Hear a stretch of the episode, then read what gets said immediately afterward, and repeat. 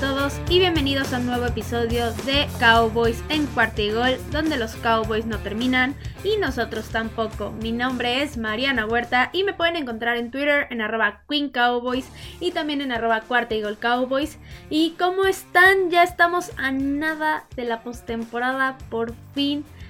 Es triste que ya se vaya a acabar la temporada, es triste que ya no vayamos a tener NFL, pero aún así a mí lo que siempre más me emociona son los playoffs y más obviamente si está tu equipo ahí, que en este caso sí lo está. Entonces pues la emoción está enorme, estamos también muy nerviosos, la verdad es que el nerviosismo con los Cowboys siempre es muy grande, aún así sea un partido de pretemporada un partido de temporada regular contra el peor equipo de la NFL o un partido de postemporada. Siempre nos mantienen al borde del asiento, siempre nos tienen súper nerviosos, pero aún así aquí seguimos.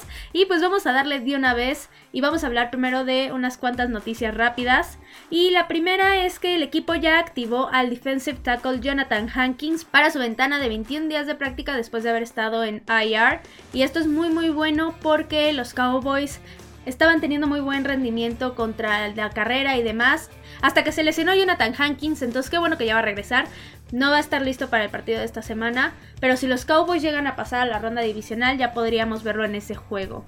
Luego otra noticia muy buena es que el centro Tyler Badayas y el linebacker Leighton Manderesh ya practicaron esta semana y van a jugar seguramente en el juego de Wildcard. Sobre todo la parte de Tyler Badayas es muy importante porque mientras más sólida esté la línea ofensiva contra una defensiva como la de Tampa Bay, mejor. Y pues del lado de Leito Manderés también es una muy buena noticia porque los Cowboys mejoran mucho contra la carrera cuando él está en el campo. La verdad es que es un jugador que sabe leer muy bien a las ofensivas y que aporta muchísimo en la parte de tacleo y demás. Entonces qué bueno que también ya va a estar de regreso. Y la última noticia que tenemos el día de hoy es que el guardia Zach Martin y el linebacker Micah Parsons fueron seleccionados para el primer equipo All Pro. Y pues más que merecido, obviamente, la verdad es que son jugadores que demuestran en cada partido que son lo mejor que hay en su posición. Entonces, qué bueno que lo seleccionaron y que reconocen toda esta labor que están haciendo. Y también en esta parte el wide receiver CD Lamb fue seleccionado, pero para el segundo equipo All Pro. Y también me da mucho gusto porque la verdad es que ha sido el mejor año de CD Lamb en su carrera desde que llegó a la NFL. Y estoy segura de que no hemos visto lo mejor de él. Entonces, qué bueno que este haya sido un primer paso, un buen reconocimiento para este gran año que tuvo. Y esperemos que pronto en las próximas temporadas llegue a estar en el primer equipo. Y pues bueno, como les decía, esas son todas las noticias rápidas que tenemos para el día de hoy. Y ahora sí vámonos al tema que vamos a tener porque, como les decía, estamos muy muy emocionados. Y pues sí, el momento ha llegado también para ponernos serios y para adoptar nuestro modo más competitivo porque como les decía ya estamos en los playoffs y lo realmente importante ya está a la vuelta de la esquina. Ahora, es cierto sí que los Cowboys tuvieron una muy buena temporada, pero la postemporada es un torneo completamente diferente y no importa tu récord, cualquiera puede ganar, cualquiera puede llegar a ganar el Super Bowl. Tuvimos un ejemplo muy claro hace no tantos años con los Giants que terminaron quitándole la temporada perfecta a los Patriots de Tom Brady y pues ahí está. Prácticamente cualquier equipo, aún así haya pasado de panzazo, puede ganar en la postemporada siempre y cuando esté enfocado y juegue correctamente. Entonces sí, aquí los detalles son muy muy importantes. Quien cometa menos errores, quien ejecute de la manera más perfecta posible, es al final el que se va a llevar el triunfo y el que va a llegar lo más lejos y va a estar lo más cerca de levantar ese Lombardi.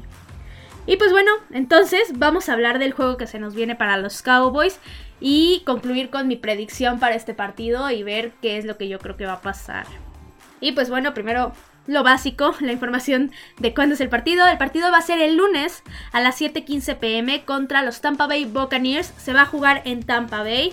Y si recordamos un poco, ya los Cowboys se enfrentaron a Tampa en la semana 1 y fue un partido que mejor no recordarlo mucho porque fue un completo desastre. Literalmente a los Cowboys no les salió absolutamente nada. Fue horrible todo el desempeño que tuvieron. Todo estuvo muy mal de su parte. Se terminó lesionando Dak Prescott, o sea, para acabarla de amolar. Entonces sí, es un partido muy malo para los Cowboys.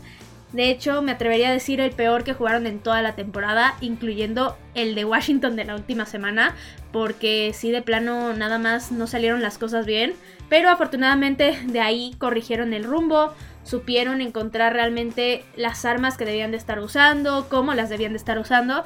Y al final, aunque se haya lesionado Dak Prescott, se pudo ganar con Cooper Rush, se pudo tener una redención, digamos, de ese primer partido. Y los Cowboys llegan de una forma muy, muy diferente a este partido, al igual que Tampa Bay. Entonces, pues vamos a ver justo cómo llegan ambos equipos.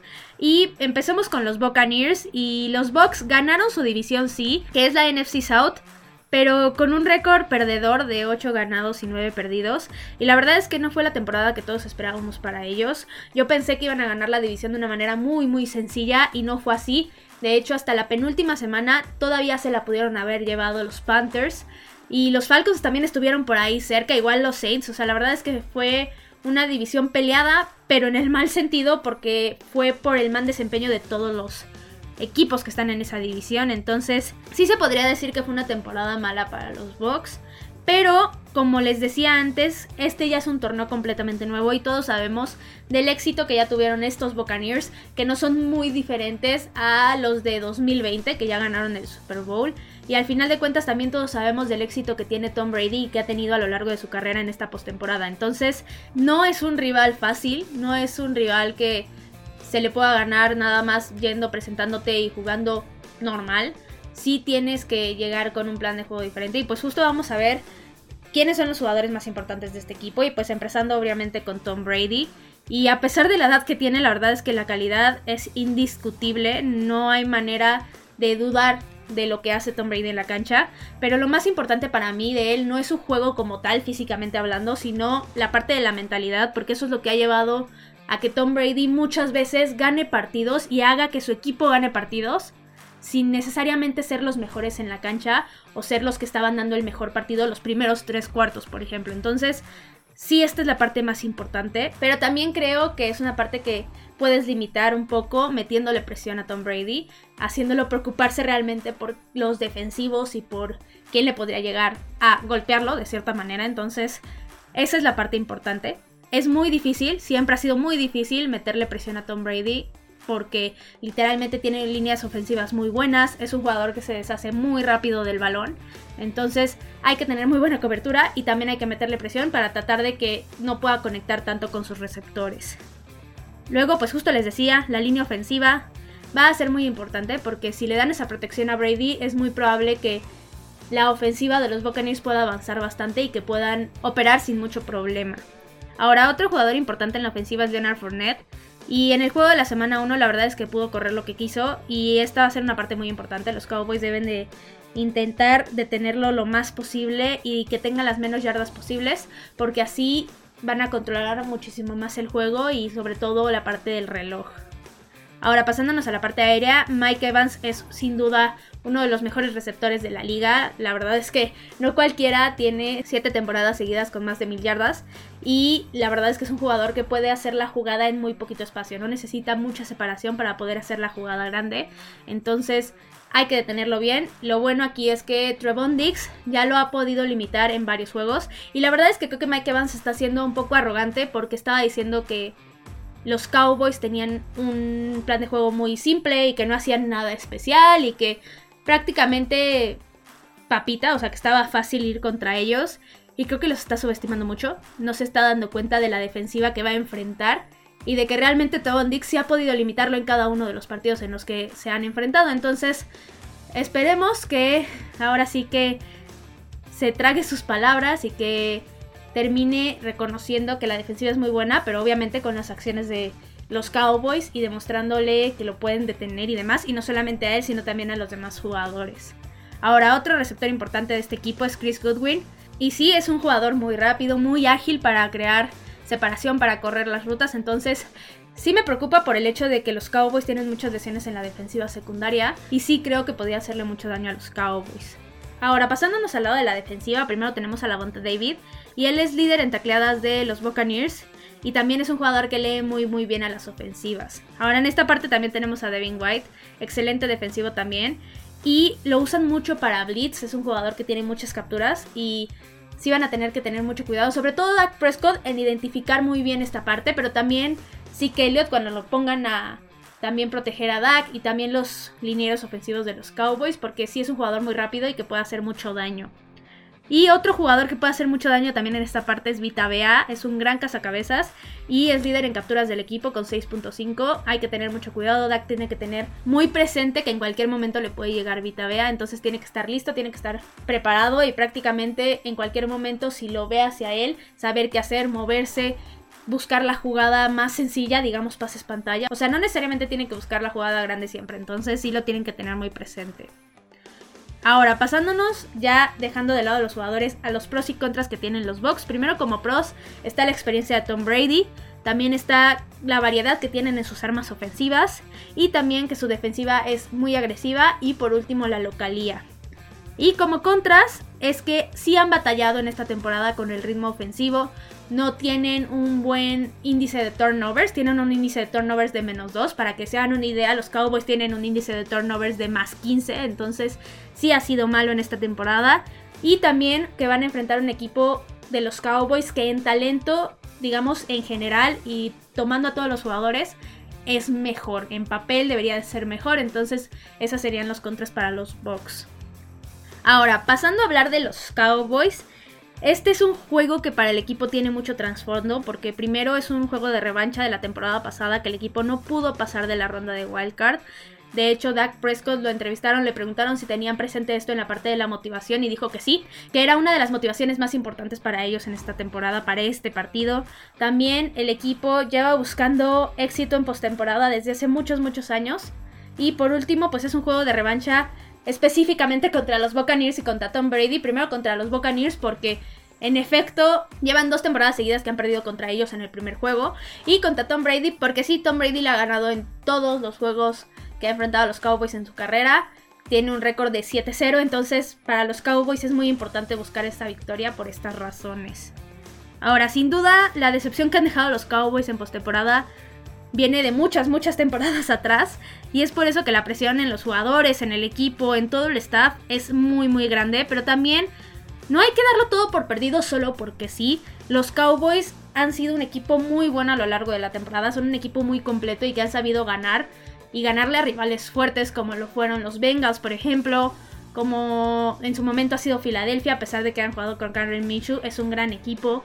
Entonces sí creo que los Cowboys pueden ganar este partido y justo pues vamos a hablar con qué armas podrían ganarlo. Primero pues con Dak Prescott. Es muy importante que este juego para él sea muy sólido, que no regale balones, que confíe también en sus receptores y que sea inteligente, que tome jugadas inteligentes, pero también que sea paciente. No es necesario buscar de inmediato la jugada grande. Puedes buscar jugadas más sencillas, avanzar. El punto es avanzar y anotar. No tienes que avanzar y anotar en dos segundos. Puedes empezar a controlar el balón. Y si tú controlas el balón con una ofensiva terrestre, con ofensivas largas, es muy probable que puedas ganar ese partido.